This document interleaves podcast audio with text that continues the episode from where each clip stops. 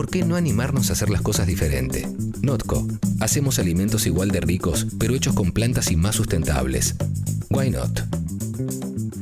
Che, gracias a Notco, eh, que nos acompaña siempre con sus alimentos plant-based. Lo que quiero decir es que ahora sacaron un helado de menta granizada que es una locura total. Mira. eh. Inclusive para la gente que es detractora de la menta granizada, pruebe el helado de Notco. Te voy a dar la oportunidad, Clemen. ¿Cómo Me voy no? a dar la Sí, oportunidad. Sí, yo también. Sí, sí, sí, sí. Aparte, eh, tuve la gentileza, eh, la, la- la suerte, quiero decir, de recibir eh, unos heladitos de Notco ahí de menta granizada y para hoy, para ver el partido. Oh. Ah, yo ya he probado otros sabores y la Not Willy, la hamburguesa que tiene con Williamsburg, y me encantó. No, tremendo, tremendo. La Not Burger es, es espectacular. Y ahora tenemos en línea a la querida Thais Gadea Lara, periodista especializada en clima, cambio, en cambio climático, ambiente, ecología y temas afines para charlar un ratito con nosotros. Hola Thais, buen día. Acá Clemente con Diego y con Martín. ¿Cómo estás?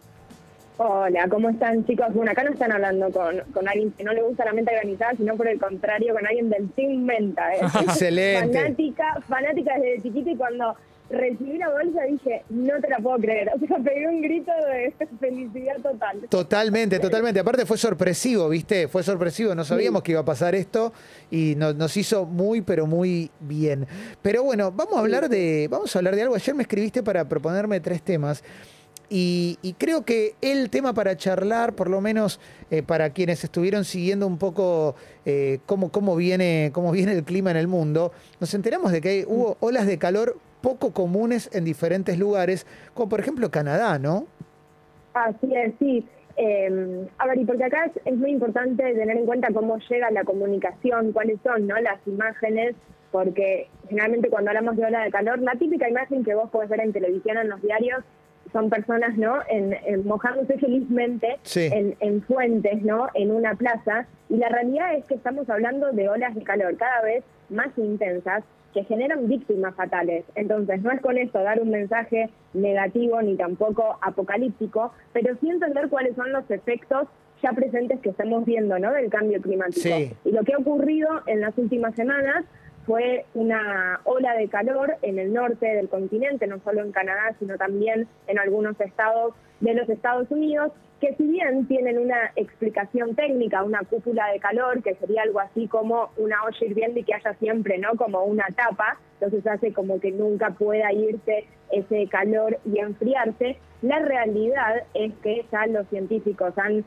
han, digamos, en sus distintos estudios ya han anticipado que uno de los efectos del cambio climático es intensificar todos estos eventos. Y cuando digo intensificar, es que las temperaturas máximas de las horas de calor sean cada vez más ele- elevadas y que también duren más en el tiempo, es decir, que las horas de calor empiecen antes y se, digamos, y se prolonguen mucho más en el tiempo, Sí. para que te des una idea al oeste de, mm, de- de Canadá, en British Columbia, un pueblo en Lighton, en donde casi se llevó a los 50 grados, o sea, la semana pasada se llevó a los 49,6 grados centígrados, y vos me podés decir, bueno, pero es, eh, digamos, entra dentro de la media promedio. No, la media promedio se encuentra en verano 20 grados menos. Entonces, ahí es donde estamos viendo ¿no? esta incidencia que tiene el cambio climático, intensificando ¿no? estos eventos.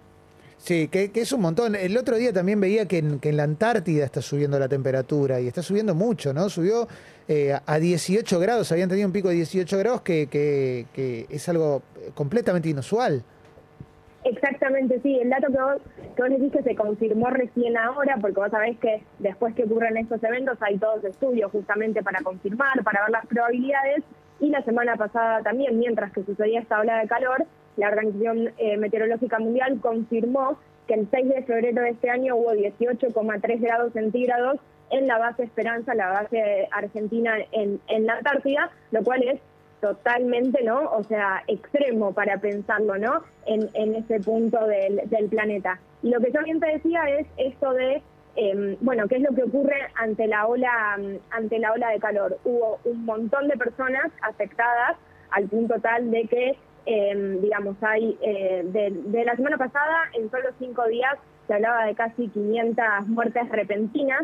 Sí. Eh, ¿Esto qué quiere decir? Que fueron quizás, ¿no? Por, eh, o sea, que después tienen que ver efectivamente la incidencia, pero que por ejemplo a personas mayores expuestas totalmente ¿no? a ola de calor en ciudades en las que a nivel de infraestructura no tienen aire acondicionado porque estas temperaturas no eran lo habitual en los años anteriores, bueno, eso puede ¿no? dar lugar a una descompensación y terminar siendo fatal. De hecho, el dato que me llamó la atención, eh, Clemen, que nosotros somos re ¿no? Pero en Oregon, en los Estados Unidos, había centros de refrigeración, es decir, lugares, así como estamos viendo hoy lugares de vacunación, ¿no? Que usan, no sé, el predio ferial de la rural, bueno, lugares como esos, con aire acondicionado para que vos puedas ir a pasar unas horas con tu perro y salir un poco, ¿no? De las elevadas temperaturas.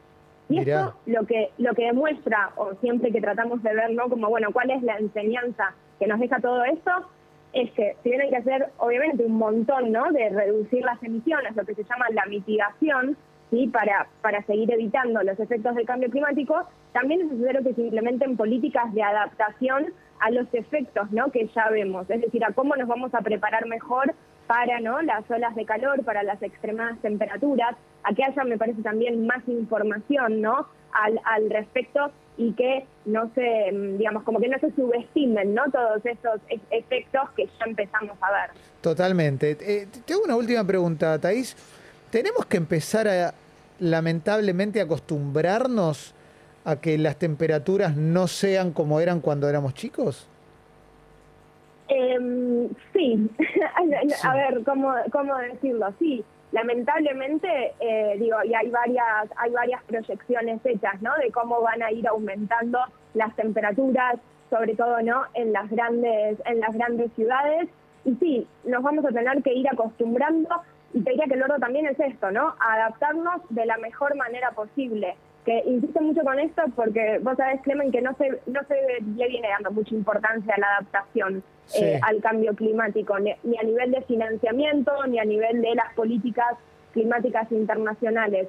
Y lamentablemente los más vulnerables terminan siendo los más perjudicados ¿no? ante los efectos del cambio climático. Entonces, me parece que es necesario empezar a poner el foco porque hay efectos que eso es como un fumador, ¿viste? Cuando el fumador deja de fumar, todavía queda un tiempo con tos. Bueno, aun cuando de hoy a mañana hagamos todo bien, va a haber efectos que ya están con, con nosotros y entonces nos vamos a tener que adaptar, ¿no? Eso no quiere decir que ante el aumento de, de, la temperatura media global no haya, por ejemplo, o sea, un invierno con una ola polar. Por el contrario, el cambio climático te intensifica los extremos. Entonces también puedes tener invierno, ¿no? Con eh, olas eh, con, de temperaturas extremadamente bajas. Entonces, eh, te diría que eso, nos tenemos que, acostumbrar a que eventos climáticos que, se producen ¿no? de forma natural, bueno, sean cada vez más intensos por el cambio climático. Taís, gracias por charlar con nosotros un ratito. No, por favor, Clemen, muchas gracias a ustedes. Beso grande. Ahí pasó Taís Gadea Lara, ¿eh? ¿eh? en este espacio tan lindo que, nos da Notco. Gracias a Notco por acompañarnos. Y te invito a que pruebes la comida de Notco porque la verdad que está buenísima. Tiene un sabor delicioso y animate a dar ese paso a probar comida hecha 100% con plantas. ¿Por qué no nos animamos a hacer las cosas de manera diferente? Notco. Hacemos alimentos igual de ricos, pero hechos con plantas. Why not?